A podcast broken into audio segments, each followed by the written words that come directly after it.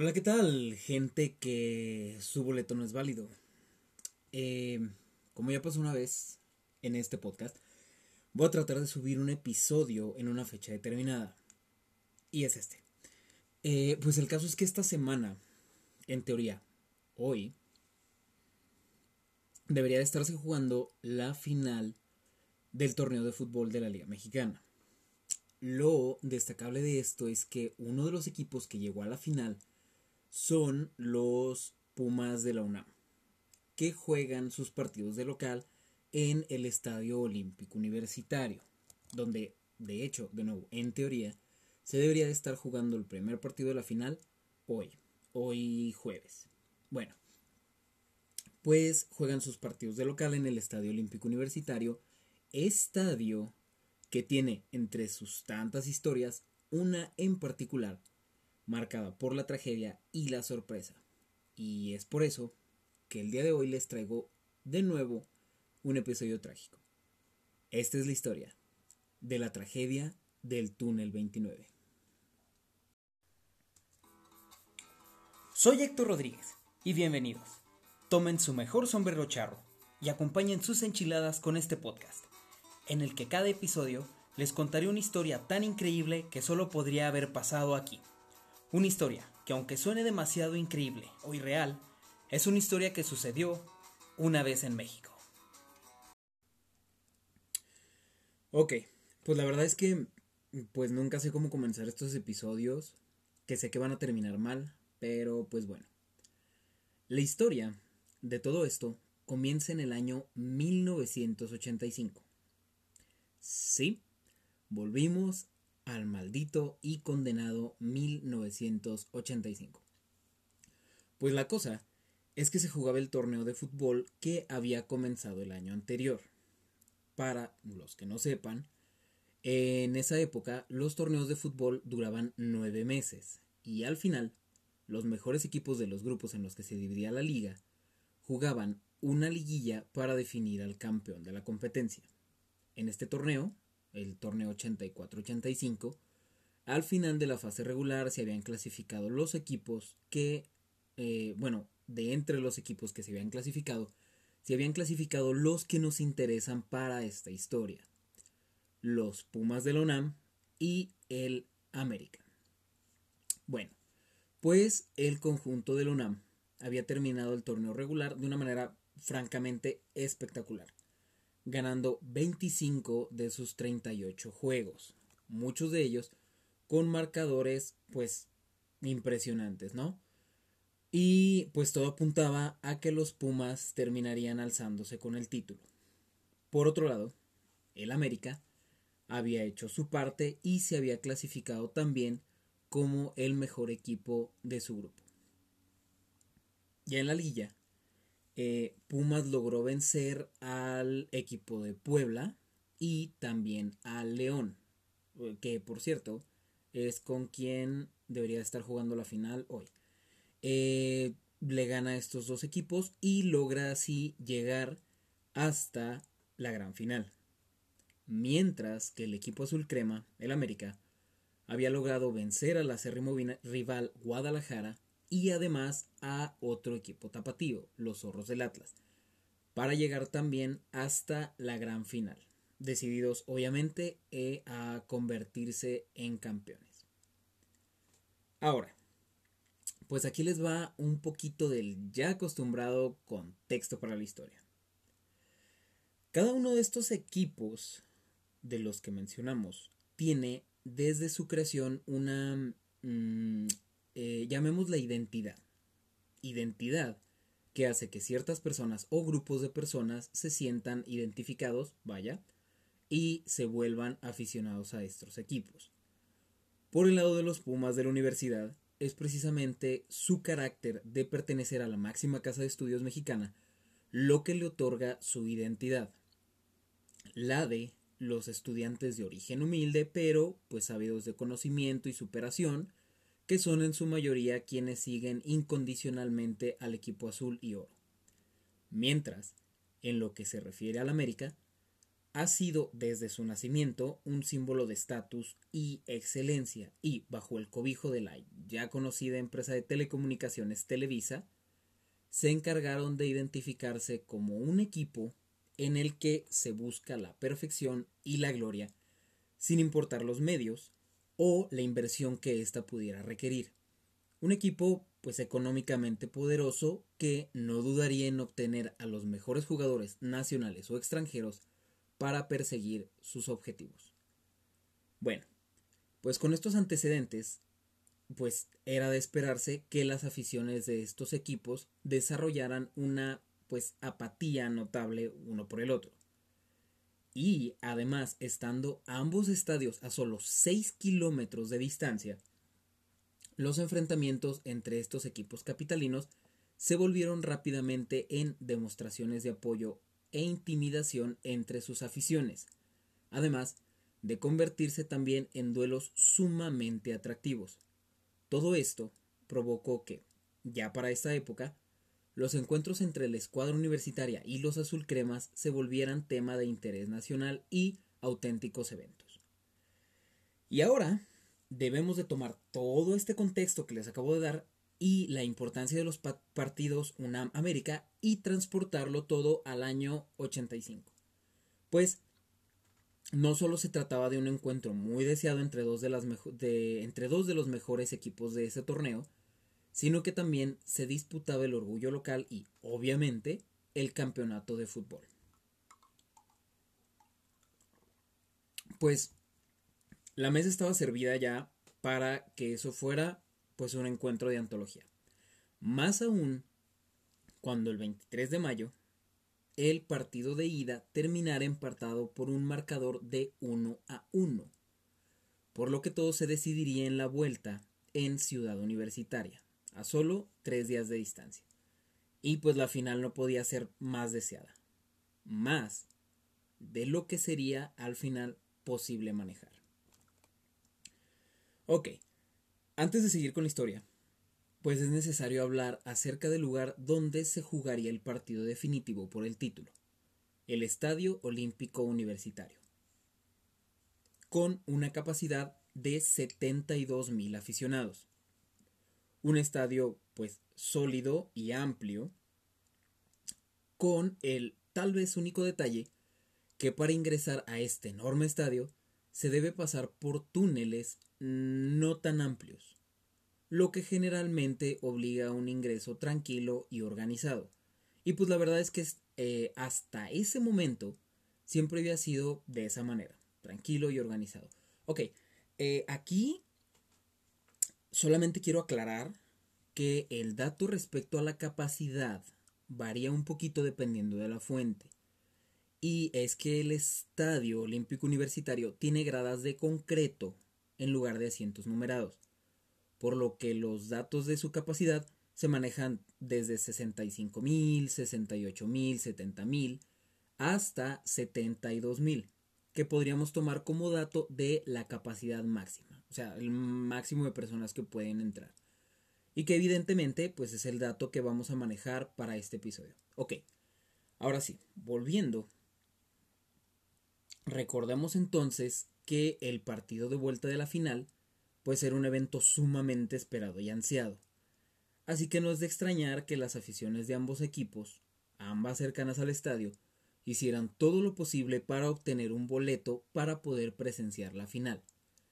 Y aunque el estadio universitario se distingue por tener precios muy módicos, sobre todo para los estudiantes de la UNAM, y a pesar de que se trataba de 72 mil lugares, las entradas no serían suficientes para dos aficiones que querían estar presentes el día que se decidiera aquel torneo. Y fue entonces que algunos vividores quisieron aprovechar el fervor de la final y buscaron hacerse con una tajada de la emoción. En aquel entonces, eh, los boletos de acceso a eventos multitudinarios, como los partidos de fútbol, eran simplemente piezas de papel impresas con los datos, sin ninguna marca o ningún holograma o identificación que los distinguiera de una posible falsificación, salvo pues tal vez por el folio. Pero pues era lógico que no ibas a revisar 72 mil folios.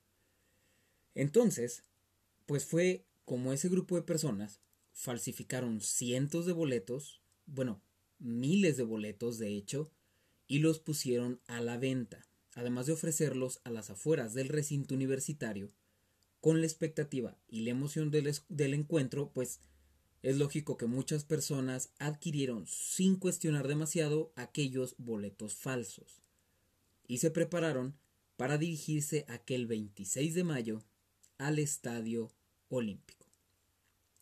Y esto, aunado a una sobreventa por parte de las autoridades del estadio de la UNAM, fueron los ingredientes para un desastre que se avecinaba. Pues bueno, llegó el día del encuentro, 26 de mayo. Y desde muy temprano, las gradas del estadio universitario se iban llenando de aficionados. Después de unas horas, eh, bueno, se empezaron a llenar desde la mañana. Recordemos que, eh, bueno, lo menciono un poquito más adelante. El partido estaba programado para las 12 horas, para mediodía. Pues desde temprano las gradas empezaron a llenar y después de horas era muy claro que existía un sobrecupo. Inclusive, poco antes de las 11 horas, una, una hora antes de que empezara la final, pues poco antes de las 11, las gradas lucían ya el muy claro sobrecupo. Y aún así, a las afueras del estadio todavía se podían ver muchos aficionados esperando para ingresar. Muchos con boletos legítimos, otros tantos con boletos falsos y muchos otros, sobre todo jóvenes, sin ningún boleto, simplemente esperando para poder colarse al inmueble.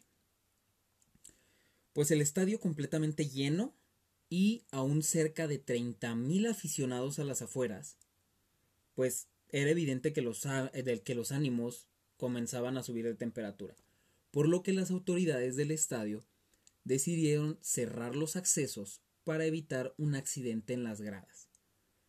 Ambos equipos se encontraban para este momento realizando ejercicios de calentamiento. Las gradas, con muchos más aficionados de los que el estadio era capaz de soportar, miles de personas aún afuera y, ahora sí, los accesos cerrados, rejas de hierro cerradas, llaves echadas y candados colocados.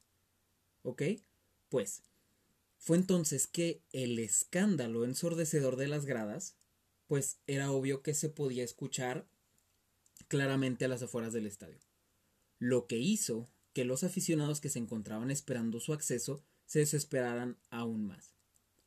Fue entonces que muchos aficionados, sobre todo del grupo de jóvenes sin boletos, tratarían por cualquier medio de ingresar, ya sea saltar por sobre el muro o buscar algún acceso en abierto y sobre todo tratar de ingresar por medio de un portazo, es decir, abrir por la fuerza las rejas de hierro que, que bloquean la entrada a los túneles y pues eso fue exactamente lo que, trataba de, lo que se trataba de hacer en el acceso marcado con el número 29.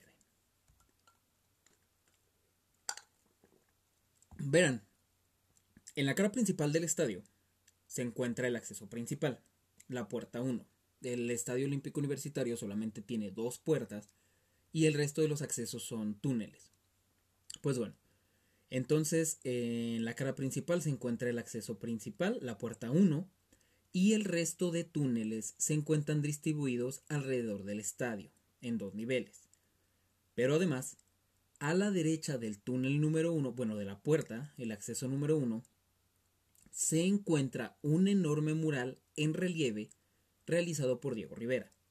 Y más a la derecha del mural se encuentran un par de túneles, como el túnel 29, que estaba inmediatamente junto al mural. Entonces está la puerta 1 o sea, el acceso principal.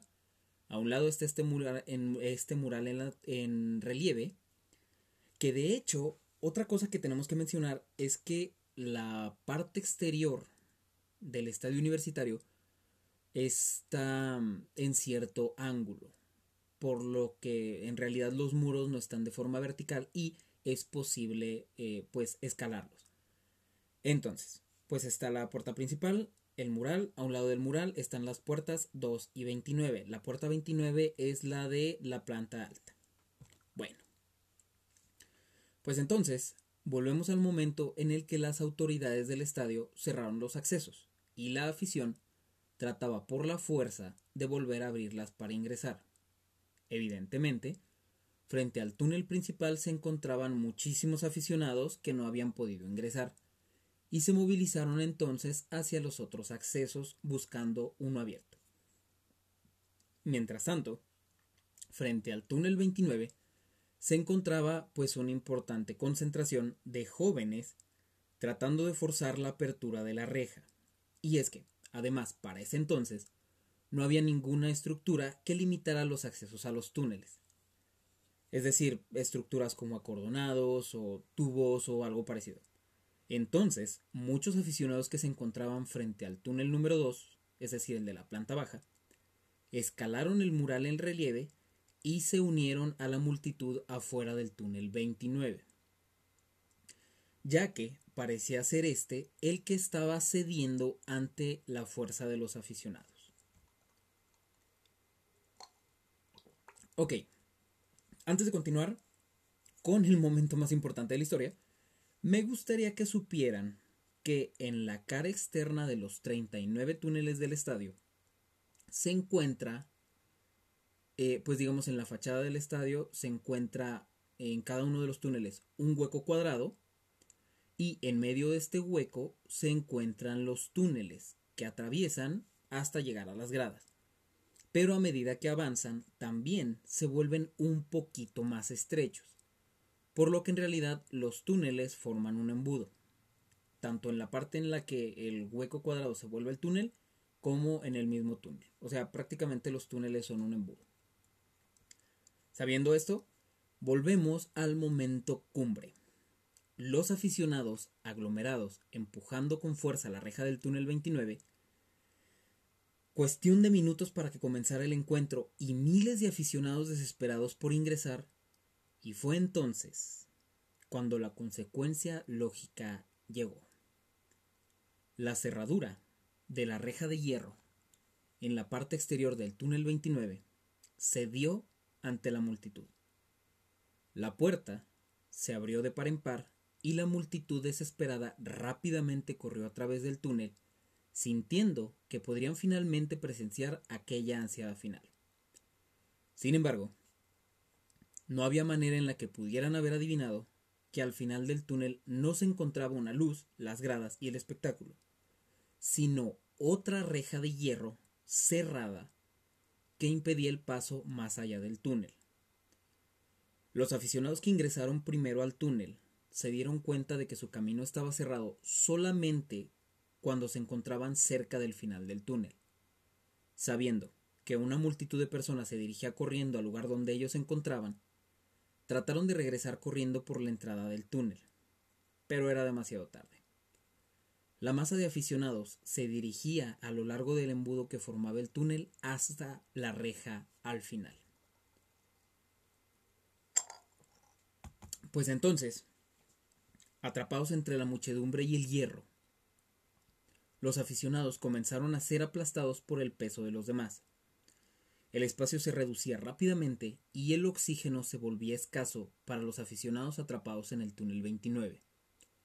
La falta de aire hizo que varios de ellos perdieran el conocimiento y se desmayaran en el túnel atestado de gente. Otros, al darse cuenta de que el acceso a las gradas estaba cerrado, intentaban volver corriendo, empujando y aplastando a los otros y pisoteando a los aficionados que se habían desmayado al interior del túnel. Después de que las personas afuera del túnel notaran que los que se encontraban adentro, más allá de ingresar, gritaban y se empujaban para poder salir, finalmente dieron espacio para poder desalojar el túnel. Sin embargo, pues la tragedia había sucedido ya. Después de que pudieran finalmente desalojar el túnel, los aficionados a las afueras del inmueble buscaron ayuda. El personal del estadio y la poca gente encargada de seguridad logró pedir ayuda de los servicios médicos, quienes se abrieron paso entre la multitud, recordemos que la multitud sigue afuera cerca de 30.000 personas, pues los servicios médicos se abren paso entre la multitud hasta llegar a la entrada del túnel 29, para encontrarse con los resultados de la estampida que había sucedido. Decenas de personas heridas, otras más inconscientes al interior del túnel, y lo más trágico, cuerpos sin vida de quienes sucumbieron ante la fuerza y el peso de la masa de gente en pánico. Pues entonces, los heridos fueron sacados del túnel y llevados a los hospitales cercanos. Algunas de las personas inconscientes eran sacadas cargando o en brazos por sus acompañantes. Y, en lo que tal vez sea la imagen más desgarradora y conocida del incidente, pues se recuerda y están los registros la imagen de un hombre de 40 años que sacaba del interior del túnel el cuerpo sin vida de su hijo de 12 años, mientras buscaba en los alrededores del estadio algún paramédico o ambulancia que pudiera brindarle atención, a pesar de que era ya demasiado tarde. Pues mientras esto sucedía, al interior del estadio el encuentro continuaba con normalidad, y nadie parecía haber notado la tragedia que se había presentado a tan solo unos metros. Esto porque el ruido y la algarabía habían ahogado el sonido de los gritos de pánico dentro del túnel, y los aficionados que habían logrado ingresar al recinto se enteraron de la tragedia solo hasta que, al finalizar el partido y salir, notaron como algunas personas gritaban, entraban en pánico y corrían al ver los cuerpos inconscientes o sin vida dentro del túnel. Solamente las autoridades del estadio se habían enterado ya de la tragedia, pero decidieron continuar con el encuentro por temor a que suspenderlo derivara en protestas que provocaran más eventos desafortunados. Y, aunque como ya nos esperaríamos los datos reales no los conocemos, porque México, sí se sabe, al menos de algunas fuentes, lo que sucedió en el túnel 29. Y son estos. Siete personas murieron en la estampida al interior del túnel. Uno más falleció ya en el hospital del Choco aunque se menciona que la cifra real fue de 10 fallecidos, incluyendo eh, uno que murió en el traslado al hospital. Además, 70 aficionados resultaron heridos por ya sea por la falta de oxígeno o las lesiones al ser aplastados. 21 personas fueron detenidas y esto solamente, todo esto solamente en el incidente al interior del túnel. Eh, ya que en las inmediaciones del estadio pues hubieron también muchos disturbios, como pues era de esperarse, hubo muchos disturbios, peleas, saqueos e incluso el secuestro de 44 autobuses urbanos. Pero el dato más lamentable de ese día es que en aquel túnel perdieron también la vida tres, algunos dicen que cuatro, niños tres menores, cuatro menores, víctimas de aquella estampida. Pero, pues a pesar de que evidentemente había muchos medios y reporteros en el estadio, los medios fueron rápidamente acallados y, según se cuenta, por órdenes del aquel entonces presidente, Miguel de la Madrid, se censuró la noticia. Además de que se dice que también ordenó agredir a los reporteros a quienes no se les permitía tomar fotografías. Aún así, fueron varios los medios que lograron comunicar la noticia, como El Universal, que al siguiente día presentaría una nota de ocho columnas con el titular Pisoteados mueren ocho aficionados al entrar al fútbol. Y en la nota se leía Solamente la imprevisión, la negligencia, y la responsabilidad explican que no se hayan tomado las previsiones suficientes para controlar la asistencia al partido de fútbol de ayer, cuyo resultado más importante no fue el estrictamente deportivo, sino la muerte de ocho personas. La gente del Sindicato Nacional de Redactores de Prensa emitiría días después desplegados dirigidos al presidente Miguel de la Madrid ¿Qué lograrían que fueran consignados los granaderos que agredieron a los reporteros? Pero, para sorpresa de nadie, porque México fue pues casi la única consecuencia de la tragedia, ya que, aunque se acusó a unos y a otros, al final, como siempre, como siempre sucede en una tragedia sucedida en México, todos se lavaron las manos y jamás se encontró al culpable. Y pues, de hecho resultó que las autoridades civiles del entonces Distrito Federal acusaron a la administración del estadio y la universidad de negligencia. Hablaban de falsificación de boletos y de sobreventa. Mientras que las autoridades universitarias dijeron que no habían vendido un solo boleto de más. Por su parte, la Federación Mexicana de Fútbol trató pues de eximirse dos días después de la culpa de una manera sumamente cínica, ya que dijeron en aquel entonces, cito, la tragedia sucedida en el estadio no nos compete. Y además dijeron que, cito de nuevo, estos hechos de ninguna manera ensucian la imagen de México a nivel internacional. La realización del Mundial no está en duda. Porque recordemos que el siguiente año, en el 86, se celebraría la Copa Mundial de, Fútbol. Y pues la gente de la Federación de la Federación Mexicana de Fútbol terminó culpando de la tragedia incluso a los mismos aficionados, ya que se dijo que fue provocada por aquellos que entraron sin boleto. Y o sea, sí, sí tienen razón, pero pues a lo que quiero llegar es que ya se dieron cuenta de que, como siempre en México, todo el mundo se lavó las manos todo el mundo le echó la culpa a alguien más y al final no encontraron un culpable. De hecho, la directiva del equipo, la directiva de los Pumas, jamás hizo una pronunciación oficial al respecto. Sin embargo, decidió donar una cantidad de dinero a las familias de los ocho fallecidos. Además, que desde ese día reforzó las medidas de seguridad e incluso desde aquel trágico 26 de mayo, no vende jamás para ningún encuentro la totalidad de los boletos, dejando siempre una zona vacía para evitar que se repita el incidente del túnel 29. La Procuraduría General de Justicia del Distrito Federal ordenó en aquel entonces una investigación, pero, por supuesto, nunca llegó a ningún lado y terminó por dársele carpetazo. Porque México. Pues, más allá de eso, pues el trágico suceso sirvió para que se tomaran muy en serio las medidas de seguridad, reforzándolas y de hecho haciendo el Mundial del siguiente año un evento mucho más seguro. Sin embargo, pues quedará para siempre en la historia del fútbol mexicano la mancha de la tragedia que se presentó aquel domingo en Ciudad Universitaria.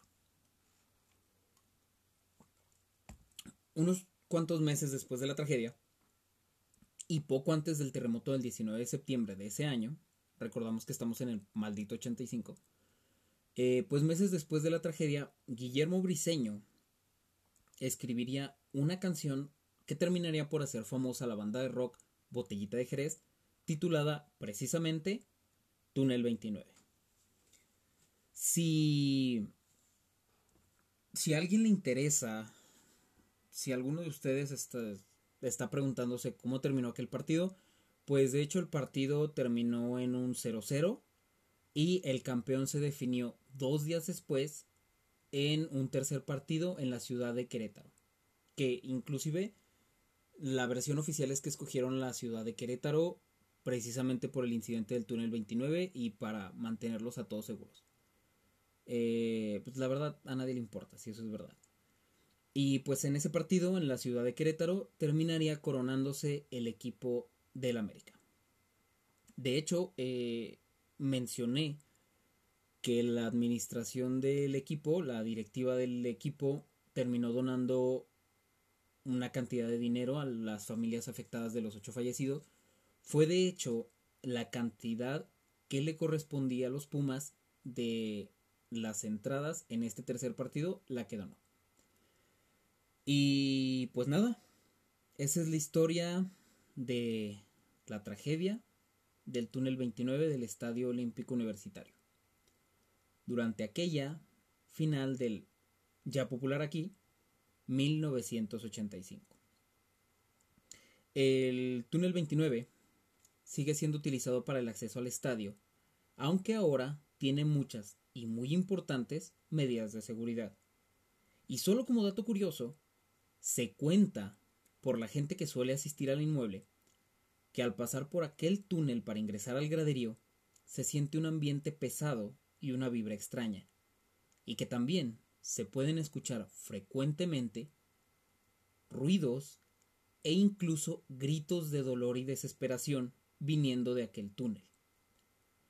Pues no sabemos si en realidad el dolor de aquella tragedia se ha podido quedar impregnado en las paredes de aquel acceso, pero lo que sí sabemos es que definitivamente ese evento marcó a todos aquellos aficionados que conozcan la historia.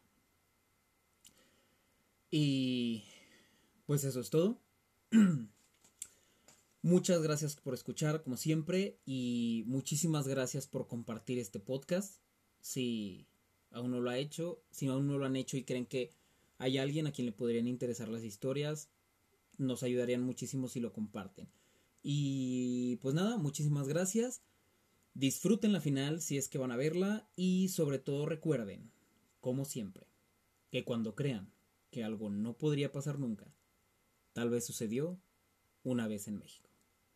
Yo fui Héctor Rodríguez. Hasta la próxima.